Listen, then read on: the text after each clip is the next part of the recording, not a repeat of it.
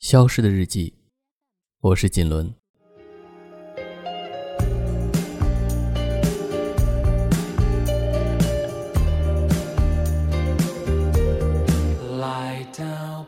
你的书架会跳舞吗？一个人的书架是他的人生目录，书都有目录。当我们走完一生，何尝不像一本书，翻阅至了最后一页，书写人生，给自己留下光辉的一笔。剧情中每一次起承转合，起起伏伏，都在书中。有或多或少的描述。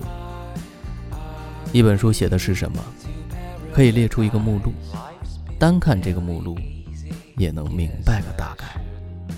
人生也有目录，比如你的童年、少年、青年、中年和老年，都应该有很多的故事。有的人的故事很多，很精彩；有的人的很稀薄，很浅显。一眼就能看到底的那种。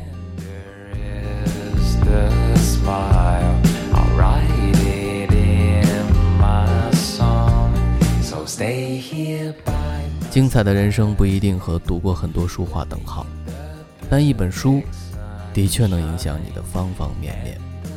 就像我前一篇日记写的，干净的衣服会提升你的状态，那一本书给你的营养，绝不比这少。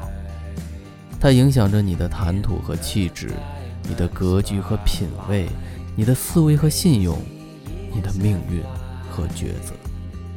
你读过哪些书？这些书的养分其实都在潜移默化影响着你的人生走向。当然，也会有一些不值得读的书，就像垃圾食品。人生也会走一些弯路。当你的积累足够，你的知识和阅历足够。你会学会主动筛选，这个时候你会像史学大师一样，认真小心地编纂属于自己的人生目录，那是对自己的一次边走边看的回眸。你的书架上都有哪些书呢？哪些让你印象深刻，至今也忘不了的情节？毫无疑问，它已经深深的影响了你。你的人生目录里。也有了它的存在。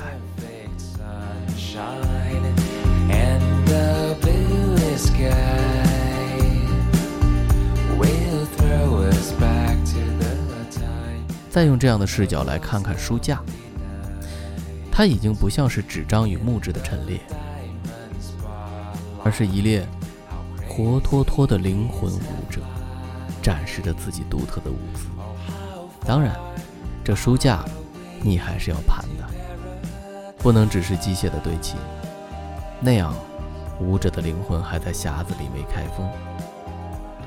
有些书，你看一遍，舞者也是不灵的，越盘越惊人。如果你没时间看，我建议，感兴趣的还是先买下来，放到那儿，起码完成了开启舞者灵魂的第一步。不是吗？